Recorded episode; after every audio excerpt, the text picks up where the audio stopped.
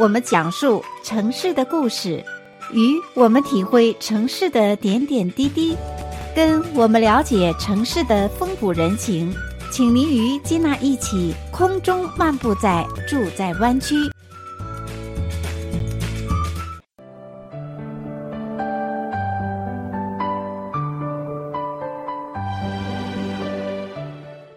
亲爱的听众朋友们，欢迎您收听《住在湾区》的节目，我是金娜。今天的节目当中呢，我们为听众朋友们特别邀请到来自美国顶级医院——美国加州大学旧金山分校医学中心 （UCSF） 的住院药剂师江博士 Kevin。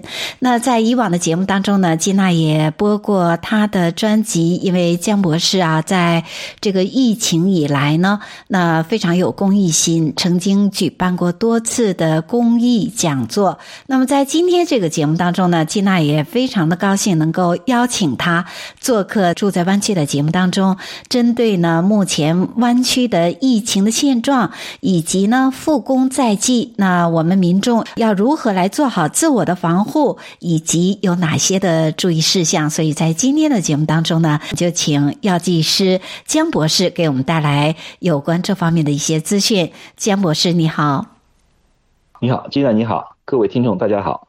呃，现在这个疫情呢，看来加州后来居上。刚开始的时候呢，是纽约比较厉害，现在加州呢，好像每天的案例，像今天又三千多例，所以呢，我感觉很多人呢就开始非常焦虑，不知道是怎么回事情。对呀，啊、呃，这个是一个大问题。可是呢，我们要通过这些数据，看看里面的本质是什么。对，所以我就想，那个江博士一定从这个专业的角度给我们民众带来比较专业的分析哈，因为我们民众看到数据就觉得哇，这直直往上升，这是不是又开始疫情复发呀？到底是疫情是复发了，还是本身就是这么一个情况？我们现在还不能下一个非常好的结论。可是呢，我们可以看几样东西。第一个呢，测试的速度，加州是加快了很多。所以说测试的人数多了很多，这个同时呢，我们就会找到很多无症状者，就像现在北京这次发现的事情，好多都是无症状者，或者说是非常轻的症状者的病人，这些人转成重症住院的比例是非常非常小的，或者说基本上没有的。所以按照我们医务人员来看的话，我们一般不大看到底有多少人确诊，确诊当然是重要，因为这些人可能会传染给别人，可是我们最主要看了。到底有多少人需要住院？到底有多少人需要插管？或者说，到底有多少人会最后会死亡？这是我们比较感兴趣的，或者说比较关注的数据。因为刚开始的时候，美国疫情发开始的时候是纽约特别厉害。为什么说纽约特别厉害？因为纽约的医疗机构给挤爆了啊！所以说我们现在最主要的就是不要让加州的医院或者医疗给挤爆就行了。嗯，你们要看个数据，就是纽约死亡的百分比和加州的死亡百分比。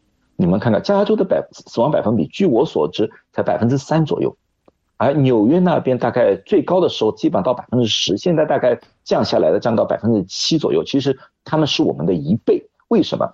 因为美国在我们旧金山来说，举个例，旧金山来说，我们没有被挤爆，就是一个护士可以照看一个插管的病人，一对一。而纽约当时的情况，因为我们 UCSF 派过去二十位志愿的医生过去，这个在新闻里面大家都也看到过了。他们的反馈就是最严重的时候，那边一个护士要看十个插管的病人，有些医院，这个就非常严重了。这样子照顾病人的质量上面降低了很多很多，这对病人的生命也就没有多大的保障。而现在我们加州没有这个问题。另外，我们再要看一个数字，就是湾区的数字。湾区现在住院的病人，不管是 San Francisco 也好，呃，Santa Clara 也好，住院的病人基本上是在稳步的下降当中，有一点点小的反复。哦，啊，像 Santa Clara 是我们最严重的，就是从五十回到五十四，可是根本就没有到一百多的这个程度，就是有一个小浮动的一个变动。湾区最严重的地方其实是 Alameda County，现在比较多。也就是说，阿拉米达康体是后来者居上哈。最一开始的时候，其实对于我们旧金山湾区，Santa Clara 是病例数是 Number One。对，嗯，现在呢，总的来说是阿拉米达康体在慢慢慢慢追上来，它总的死亡人数还没有 Santa Clara 这么高，因为你一般先要是住院人数上升，然后再过几个星期，那个死亡人数才可能会上升。就是有个时间的时间差的问题，啊，所以说这个阿拉米达康体现在是我们关注的重点来的。阿拉米达康体为什么会这个？大家住在湾区的可能也知道，阿拉米达康体，呃，从 Oakland 开始，San Hayward 都基本上很多是低收入家庭居住的地方，他们的居住环境相对来说比较拥挤，所以说人与人传播的可能性也大了很多。啊，这点我们需要。要要知道这样，因为举个例子说，像我们一般的普通家庭，一家四口，一家六口住一套房子，大家最多两个人一间房间了。可是低收入家庭，如果你们要去看的话，呃，有些家庭一个套房子里面要住四五家人家，就是一栋房子里面住二三十个人，这个样子的话就很容易造成人与人之间的传播。嗯，啊，这个是一个重点来的。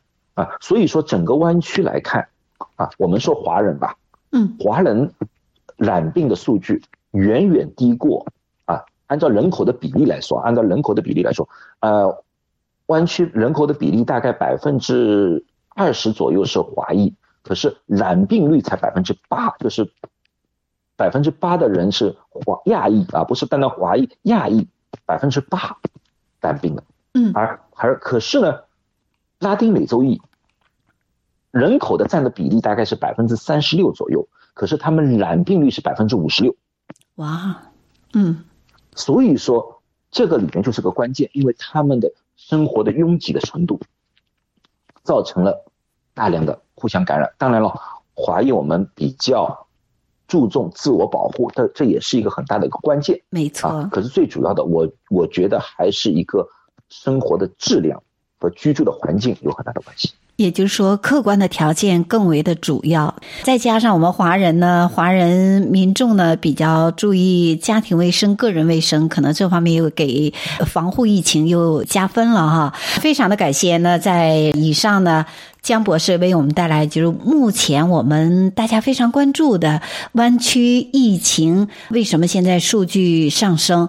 那接下来会有怎么样的一个？我们大家一方面是祈祷，另外一方面也就是说拭目以待啊！希望这个疫情呃虽然人数增加，可是呢，像江博士也提到说，我们加州这个住院数和死亡人数呢能够有所控制，这是大家比较期望的哈。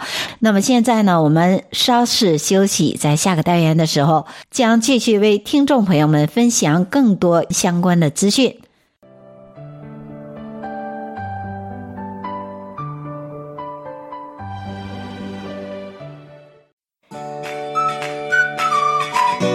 听我们讲述城市的故事，与我们体会城市的点点滴滴，跟我们了解城市的风土人情。请您与金娜一起空中漫步在住在湾区。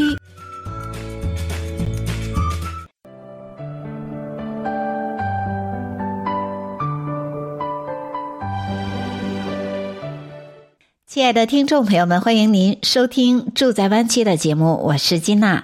今天的节目当中呢，我们为听众朋友们特别邀请到来自美国顶级医院——美国加州大学旧金山分校医学中心 （UCSF） 的住院药剂师江博士 Kevin。那在以往的节目当中呢，金娜也播过他的专辑，因为江博士啊，在这个疫情以来呢，那非常有公益心，曾经举办过多次的公益讲座。那么在今天这个节目当中呢，金娜也非常的高兴能够邀请他做客住在湾区的节目当中，针对呢目前湾区的疫情的现状，以及呢复工在即，那我们民众要如何来做好自我的防护，以及有哪些的注意事项。所以在今天的节目当中呢，就请药剂师江博士给我们带来有关这方面的一些资讯。江博。老师你好，你好，金娜你好，各位听众大家好。现在我们湾区啊，已经有许多的商业呀，还有公司啊，像部分的零售开门营业了。那有一些工厂呢也复工了，甚至呢有一些餐厅也可以在室外就餐了。那特别是我们从疫情以来已经有三个月的时间，大家也在家憋不住了哈，天气又这么的好，所以呢都纷纷走出家门，开始参加户外的一些活动或者是工作。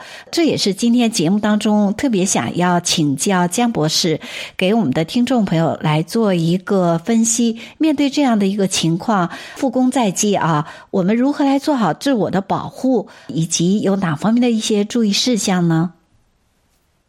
好，最主要的，我简单一点，就是三点，大家就记住这个三点啊，这是大家每一个人都遵守的话，我觉得这个这个疫情不会太严重。第一个就是口罩。口罩不需要特别特别复杂的，不一定需要 N95、KN95。为什么我不建议这个？因为 N95 和 KN95 透气性很差。哦，所以说如果你戴着这个口罩去做事的话，你去外面散步也好，做家务也好，做任何事情啊，我基本上可以保证你坚持不住一个小时。太闷了哈，坚持不对。呃，经我经常看到，我经常看到，因为我就观察那些那些那些人戴着 N 九五的。上次我又特意的，我去了一个呃公共汽车上面啊，就是那个巴上面，我就看人家戴 N 九五口罩。我看到几个华人，我真的想过去和他们说：“你别戴了吧，我感觉你太危险了啊！”你们为什么这样说？因为他戴不住，他戴在嘴上。过了大概十分钟、十五分钟，他就用这个手把它脱下来，放在下巴底下，透五分钟、十分钟的气，然后再戴上去。反而更危险。拖拖戴戴，拖拖。对了，你的手就给污染了。是啊，你的手可能还碰到桌子啊，什么东西啊，你反而容易感染。那时候我真的想过去就会告诉他，我说你还是不要戴比较好。所以说呢，我基本上还是建议大家戴普通的手术口罩比较好。嗯。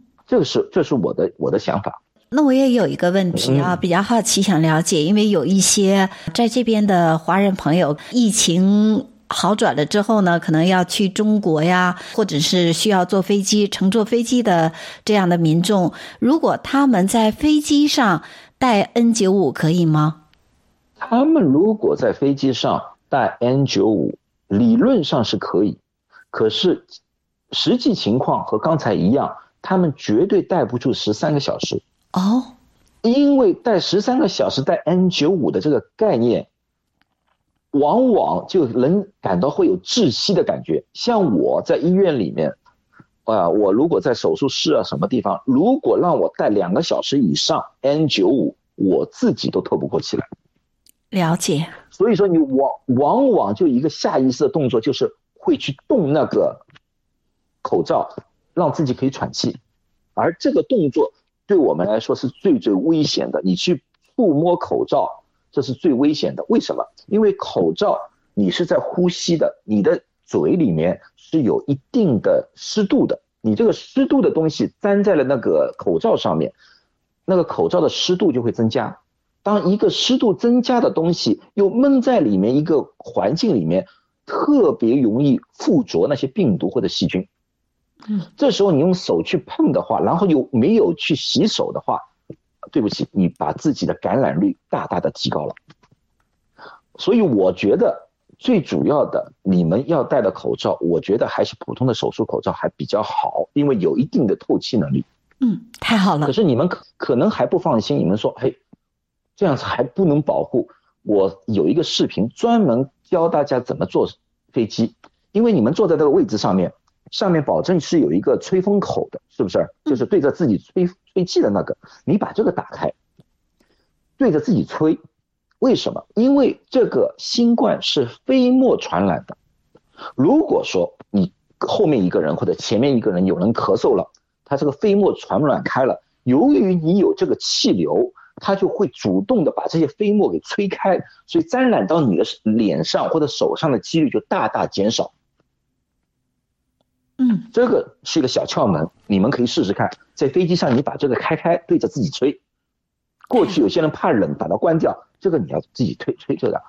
另外就是有些人就是特意要穿了这种医用的那个防护衣或者雨衣，这是我绝对不赞成的哦。因为什么？因为你们会脱水，脱水的话会产生一个什么现象？这就是我们医学界很担心的一种，就就是血栓。嗯，因为你们很担心，就坐在那边十几个小时，一动都不动，又穿着雨衣，里面又在出着汗，又不敢脱口罩喝水。你们想想看，十几个小时之后，你的血液的浓度比正常情况下要多几倍。这个情况之下，又干着你不动，就很容易引起血栓。血栓这个东西，如果跑到心脏里面去的话，就是心肌梗塞；如果跑到脑部的话，就是中风。这是我们最最担心的。所以我老是告诉大家，你根本就不需要穿这个防护衣，口罩是必须戴，手套也可以戴，防护衣不要穿。嗯，要让自己有一定的透气。喝水要也要喝水。啊，你可以一口气喝多一点，然后就不要喝，不要经常脱口罩，这点是可以。可是不能一点都不喝水，如果一点都不喝水的话，你的血栓的几率就会大大增加。呃，我记得我在二月份的时候，三月份的时候，我看过一个新闻，就是一个呃富人，你们可以查查看，坐飞机带着孩子飞回国内，下了飞机，那个妈妈就倒地了。是的，后来就发现就是血栓。对，我也看到这个新闻。有的时候我们过度的来防护啊，防护保护自己，反而是适得其反呢。对，因为我们现在知道，这个新冠病毒不可能通过皮肤传染的，它不会因为新冠病毒沾染到你的皮肤上面而到你人体体内的，它保证是通过口和鼻子飞沫进去的，这点是基本上是可以肯定的。眼睛当然也有可能，可是不会通过皮肤。你穿这个防护衣有什么用？我们医生、医护人员穿防护衣，为什么穿防护衣？因为我们是怕把病毒从一个病人传染给第二个病人，所以我们离开这个病人的房间，我们就把防护衣给脱了，扔掉，再去照顾下面一个病人。可是你们不是，你们不需要。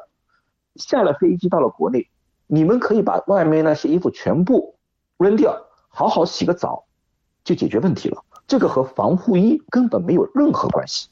所以防护衣这点我是不建议的。嗯，太好了，给我们真的是许多的民众啊，在这方面是指点迷津。否则的话，有的时候我们看人家穿，那想自己也挖空心思做好这个这方面的安全防护。其实听了专业人士的给我们的讲解，我们才知道是过度防护反而是对自己是一个安全方面的一个伤害哈。那接下来还请这个江博士啊，继续为我们的听众朋友来介绍，除了口罩。之外，还要呃做好哪方面的自我保护呢？接下去就是保持距离，你任何时候都要记住要和别人保持距离。你不管去买东西也好，你不管去呃办公室也好，保持距离，这是永远是一个非常重要的。因为飞沫只能传播一定距离。很可惜，在美国现阶段，在大庭广众之下，大概只有百分之四十的人。肯戴口罩，百分之六十的人还是不戴口罩啊，这点很很不好。当然，我们也在不定的宣传，华人这点做得很好啊，基本上出去的几十有八九都会戴戴口罩，而其他族裔的可能在某些方面，他们这个是意识形态啊和我们有点不一样，他们戴口罩的人比较少。所以说，你和别人保持距离，这是很关键的，就是两米的距离啊，差不多。第三点呢，就是洗手，触摸过的任何地方。就是经常洗手，洗手也并不是说简简单单用水冲一冲就行了，因为病毒，新冠病毒它外面有一层东西，这种东西呢是一种脂肪类的东西，这个东西呢如果碰到肥皂的话啊，肥皂类的东西它就会把那个东西给破坏掉，然后呢里面的病毒就会给杀死了。所以说你一定要用肥皂洗手，而且要在流水流动的水里面洗大概二十秒钟时间，基本上可以把你手上。百分之九十八的病毒基本上全部全部消灭掉了。嗯，那么如果我们在室外可能是不方便用水的话，我们可不可以用这种消毒的纸巾来擦手呢？呃，消毒的纸巾是可以啊，消毒的纸巾呢，这方面呢，就是说你擦了之后，你要怎么样丢掉？你不要放在口袋里面这种东西。所以我们比较建议的呢，就是那种酒精液，就是那种胶状的东西，就用酒里面有酒精的，用这个东西擦手是比较好的，就滴几滴在手上，然后就是擦拭就比较好。哦，啊，因为因为酒精纸呢，那种纸呢，这种问题呢，就是说经常不知道丢在什么地方好。如果你放在口袋里面啊，不不忘了什么东西啊，有一些时候啊，反而可能会滋生一些病毒在细菌集中在那里面，集中在里面。可是用酒精液呢，相对来说最好了。太好了，这次疫情也会改变我们很多个人卫生的习惯哈。从这个正面来讲，也是一个好事。那么现在呢，我们稍事休息，在下个单元的时候，将继续为听众朋友们分享更多相关的资讯。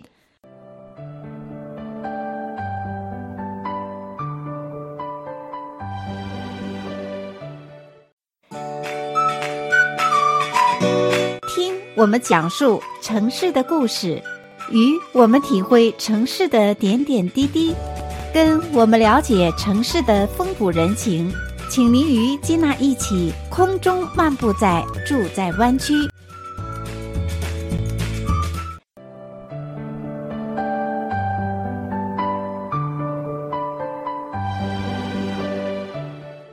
亲爱的听众朋友们，欢迎您收听《住在湾区》的节目，我是金娜。今天的节目当中呢，我们为听众朋友们特别邀请到来自美国顶级医院——美国加州大学旧金山分校医学中心 （UCSF） 的住院药剂师江博士 Kevin。那在以往的节目当中呢，金娜也播过他的专辑，因为江博士啊，在这个疫情以来呢，那非常有公益心，成。曾经举办过多次的公益讲座。那么在今天这个节目当中呢，金娜也非常的高兴能够邀请他做客住在湾区的节目当中，针对呢目前湾区的疫情的现状，以及呢复工在即，那我们民众要如何来做好自我的防护，以及有哪些的注意事项。所以在今天的节目当中呢，就请药剂师江博士给我们带来有关这方面的一些资讯。江博博士你好，你好，金娜你好，各位听众大家好。那么呢，现在呢，好多地方呢就慢慢慢在开放了，特别是那些医生诊所啊、牙医诊所啊、眼科诊所啊，都慢慢慢慢在开放了啊。很多人呢就想知道，就是说，哎，我要不要去看医生？看医生最主要的一点，你有病有问题要去看。举举个牙医，你蛀牙了，牙龈发炎了啊，或者说你那个发烧了。牙疼的厉害，要去看吗？可以去看，应该去看，不要拖，因为病这个东西不能拖，你越拖问题可能越大，啊，举个例子说，你牙龈发炎了，呃，你不去看病，过一段时间越来越厉害，你又发烧了，你又更加担心了，而且那时候你的免疫功能可能就降低了，你反而更加容易得到新冠，啊，所以说有病就应该去看，可是要去看医生之前，啊。做好一定的防护，你要对这个医生要多进行点了解，看一看他们有没有做到足够的保护。啊，第一点，那个医生一般你在见牙医之前，那个牙医一般会提前一天或者两天会打电话咨询你的健康情况。如果这个牙医没在做的话，那么说明这个牙医没做好自我的保护，那个你要考虑考虑要不要去见这个牙医了。一般这个牙医诊所会打电话问你啊。你最近有没有发烧？你最近有没有什么情况？你没有接触接触过新冠病人，或者说有其他各类的问题，先问你清楚，然后他会告诉你你应该几点到，到的时候你应该准备点什么东西。过去我们去牙医诊所就是直接进去了，跑到牙医诊所里面找张凳子坐下来等着牙医叫我们。现在不行，现在基本的牙医诊所都告诉你，我每次只接待一个病人，嗯啊，等候室里面只能有一个病人，所以说如果你早到的话，对不起，你只能在外面等着，你不能进来。啊，这就是他们对你的负责任，也是你对他们的一种负责任。嗯，然后你进去的时候，他们一定要会帮你量体温呐，这方面都应该做好。如果任何一个牙医诊所你去了之后，他们没做这些的话，你可以拒绝，你可以说对不起，我感觉不安全，我要走。啊，这个是你的权利，记住，这是你的权利，这不是面子的问题，也不是钱的问题，这是你的权利，也是你的安全的问题。另外呢，这个牙医呢，其实看牙医呢，最主要的并不是你会被传染。虽然说你没戴口罩，你张着嘴，最主要的是因为他在做牙医的时时候啊，你有飞沫出来，很容易传染给那个医生。啊，然后这个医生有可能会传染给别人，所以你要看那个牙医有没有合适的、合理的保护东西。举个例子说，那一般的牙医一定要有个面罩，啊，过去牙医不会戴面罩的，这个牙医不但要戴口罩，还要戴个面罩，啊，如果这个牙医没带这个的话，那么你说明这个牙医也没做好自我保护，那么你也可以拒绝服务。另外，那个牙医一定要穿这个防护衣，这个时候要穿防护衣了，因为他要接触不同的病人，就刚才说了，他接触不同的病人，所以他要穿防护衣了。这点你要看观察一下，你要看一看这个医生有没有做到这方面的。我在湾区认识很多牙医，我都基本上问过，基本上他们都按这套在做。他说没有，我们绝对有的做的比这个更多，比做的更少的我基本上没见过。所以说，如果你们有牙齿的问题啊，这方面你们只要去仔细的观察，你就知道这个牙医是不是对他自己负责任，也是对病人负责任的一个牙医了。太好了，要请医生做足安全防护哈。也就是说，他平时只戴一个口罩为你进行口腔检查的时候呢，现在要多了一层，要多了一个面罩，对吧？对对对对，所以说这方面你要仔细看看，牙医也好什么的，所以这方面都是要要自我掌握，因为你这是你自己的健康，你要自己把握住，而不能靠完全靠别人。自己把握住了，你就往往就可以。很好的保护好自己。嗯，那除此之外呢，也有一些工厂也复工了哈。那还有一些零售的商店、shopping mall 啊，也开始营业了。那在这方面，我想有一些朋友可能也会有许多的担忧。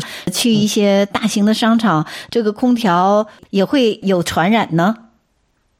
如果你去购物的时候，我建议你总归会要戴口罩。啊，不管这个空调安不安全，你都要该戴口罩的。嗯，啊，一般的空调机，我不知道你们有没有清理过、整理过空调机。空调机里面一般有两层过滤网，一层是从外面吸空气进来的时候，它要过一层过过滤网。第二呢，就是在呃回气的时候，就是家里的气啊，它抽回去的时候，又要过一层过滤网。啊，这个过滤网按照规定来说，应该是每三个月要换一次的。当然，我们要担心有些地方可能他忘了换啦，有些地方就是没有换呐，啊，这个就可能会滋生细菌或者说病毒在里面了，这个就相对来说有可能会有危险性，有可能。所以说你在这种地方戴口罩是必然的，啊，不要粗心大意不戴口罩。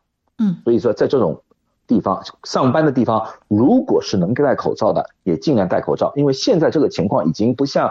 一月份、二月份，人家会笑你戴口罩什么样的？现在 CDC 也好，大家都在提倡戴口罩。你戴口罩不对，不会有人笑话你。我觉得这是最好的，戴着口罩啊。其实呢，空调会传播病毒的机会是非常非常小的。那么一般人就会问我了，就说：“哎，我在公寓里面，我在一个住在一个公寓里面，这个公寓里面有二十户人家，大家都有一个中央空调，那么我是不是很很危险啊？”其实这个东西呢，危险性是很小的。哎呀，如果说你真的不放心，真的不放心，你们可以去外面找一个过滤网，就是那个出气口。你你要看到那个，呃，空调的出气口，每间房间基本上都有一个。你在外面可以加多一层过滤网，这种过滤网在那个 Home Depot 啊、Lowe's 都有买，因为那个出气口啊，它是铁皮的，你用一个吸铁纸或者说粘纸粘在上面就可以了。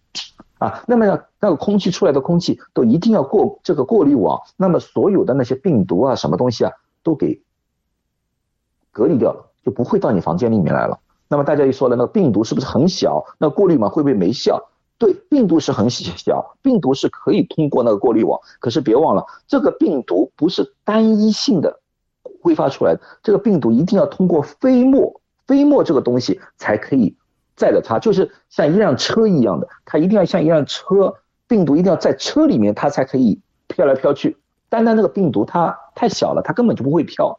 嗯，这个飞沫的体积，那个过滤网就可以把它可以拦截住了。你可以去 Home Depot 去问一下，他们有这种可以裁剪的小小的这种过滤网，你可以在那个，如果你住在公寓里面，睡房里面，你可以贴一个在你的出气口上面，这样子对你来说就是一个保护来的，最要好的一个方法。太好了，这样的一个提醒让我们也安心了很多哈。其实飞沫它是有载体的，虽然分子很小哈，但是呢，它是需要载体，所以让我们听起来也觉得啊，不是那么真的是无孔不入啊。呃，因为你们要看到这个，如果说你们还是觉得家里不安全，太不安全了，我们 根本那就很担心的。那么你还有个办法，就是买一个空气的过滤器，叫那个 HEPA filter，H E P A。H E P A HEPA filter，医院里面也是用这种的，就是 HEPA filter，然后你放在房间里面，它就会循环的过滤，它有里面一个有个特殊的过滤网，过滤你房间里面的空气。哎，这个太好了！别说是疫情，嗯，就是我们正常生活，其实也需要它来过滤一下我们房间里的房屋中的这个灰尘呐，啊，还有其他的一些杂质哈。就像过敏季节，像你春季和秋季，如果你们家里有一个人经常性的花粉症的，我们叫花粉症的，你可以准家里准备一个，啊，这个对过滤那些花粉啊、灰尘啊有很大的作用啊。我不知道大家还记不记得前年呃有一次在呃 Reading 那边大火啊，加州大火，然后整个湾区是雾气沉沉，大家还记不记得？就是前年十月十月份 那个时候。如果你有这个的话，你们家里的空气就会好了很多很多。准备一个这个呢，这个呢并不是很贵，一般的情况下一百多块钱就可以了。就是呢那个过滤网啊，可能经常要换一换，这是最主要的。嗯，这个你们可以准备一个，我觉得对，不管这次也好，将来也好，都会有用的啊，都会有用的。那除此之外呢？我想时间的关系，可能也要请江博士来概括的给我们介绍。比如说，也有一些朋友复工了，他们去公司啊，或者是去自己的工厂啊去工作哈。那在这方面，他如何做好自我的保护呢？最主要的还是口罩，经常要清洁你的工作的范围。用什么东西清洁？如果说。你们的公司提供清洁的物品的话，你可以用。可是你觉得这个东西到底用，因为你没甘心，哎，这个东西到底是不是可以杀新冠的？有一个网站，你们可以去查，这个产品到底是不是符合杀死新冠病毒的啊？你这个里面可以查，这个网站叫什么呢？叫 EPA，E 就是 environmental，就是环境，P 就是 protection，A 就是 agent，所以 environmental protection agent，他们专门有一个网站。专门给这个 COVID-19 的，它上面列举了他们觉得可以杀死 COVID-19 病毒的所有的市面上有的消毒用品，而且他告诉你这些消毒用品你一定要放多长时间，它才可以有效的消灭这些病毒。你可以查查，因为你在任何一个消毒用品的旁边，你保证有看到一个号码叫 EPA number，你把这个数据打进去。他就会告诉你非常详尽的，这是不是他们允许用的，或者说他们同意用的一个消毒用品，而且他们告诉你应该怎么样使用最好，啊，这是很重要的。另外一点呢，我要告诉大家，为了安全理由，啊，好多人就觉得，哎呀，我一个消毒用品用完了之后，再用第二个消毒用品，或者把两三种消毒用品化倒在一起，更加强一点，千万不要。消毒用品是一种化学物品来的，如果两种或者三种混在一起，往往会产生一种。化学反应产生一种有毒气体，这是我们经常发看见中毒的一种可能，就是说眼睛啊一下子眼泪咳嗽咳得不得了啊，就这个道理。最麻烦的就是有些人用漂白水，就家里的漂白水倒入这些呃清洁剂里面，然后造成了一种非常非常严重的一种氯气的中毒。哇啊，这个时候哇就是就是喉咙像着火一样，眼睛是肿肿的，然后跑到医院里面来。这个大家小心，任何一种清洁东西，就是按照他们上面说的方法去做，不要加任何其他东西进去。加进去的话，对你没有任何好处。另外，清洁剂外面用我说的 EPA 的清洁剂，都是清洁表面的，比如说是桌面呐、键盘呐、电话的，而不是清洁人体的。千万不要用这个东西喷在自己身上面，对你的皮肤会有很大的影响。而且用这个时候，我建议你们戴着口罩或者戴着一副眼镜比较好一点点。如果这种东西溅到那个眼睛里面去啊，刺激会是很大很大的。另外呢，如果用这些清洁剂的时候呢，还有一点呢，就是不要用在一些儿童用品上面。哦，啊，如果有些人说啊，这个东西清洁都挺好的，我就用在我的孩子的玩具上面啊，千万不要，因为这些东西用完之后，它保证会有残留物在那个物品上面的。我们大人知道可以洗手啊，什么东西啊都会都会，可是小孩子不知道，小孩子有时候拿下来就放在嘴巴里面，特别呃一岁两岁，这个就非常危险啊。所以小孩的用品，像现在这种布娃娃这种东西啊，最好的方法是太阳底下晒啊。如果你怕灰尘的话，你可以用个胶带把它绑起来，然后在外面晒，高温消毒，而千万不要用这些化学物品。嗯啊，这个是题外话了。在工作方面，另外一点还是这句话：保持距离、洗手。三点，我今天反复强调的三点：口罩、距离、洗手。这三点你能做到的话，你的危险度是大大的减低了。哇，我们的听众朋友要记得啊，今天呢一再跟你重复三遍，也就是口罩、距离、洗手，口罩、距离、洗手，也是一而再、再而三的来提醒我们，为了我们自己或者是我们的家人健康的话呢，远离 COVID-19 呢，就是要做好这三点，重中之重。那非常的高兴，在今天呢，我们访问到来自美国加州大学旧金山分校。医学中心 UCSF 的住院药剂师江博士，在节目当中呢，为我们的听众朋友分享这么多有用的啊，可以说疫情期间如何做好防护的医学常识，非常的宝贵。那同时呢，也为听众朋友们介绍一下江博士，他呢是美国加州大学旧金山分校医学中心 UCSF 的一位住院药剂师。那他自己的经历呢，曾经在中中国就读于上海医科大学临床医学系，那在一九八九年的时候就移民到美国，一九九八年他拿到了药理药剂学的。博士学位也可以称为华人之光啊。那江博士目前呢，在 UCSF 呢做住院药剂师呢，已经有二十多年之久，所以在节目当中呢，才能给我们分享这么多宝贵的医学经验，而且呢，跟我们生活当中啊都是息息相关的，所以我觉得是非常宝贵的医学知识。也祝我们的听众朋友身体健康。在此呢，也非常的感谢江博士在以后的节目当中呢，也请你继续做客。我们住在湾区，给我们的听众朋友带来更多这么有用的医学方面的资讯。谢谢您，谢谢季娜谢谢各位听众，祝大家都健康，都平安，谢谢。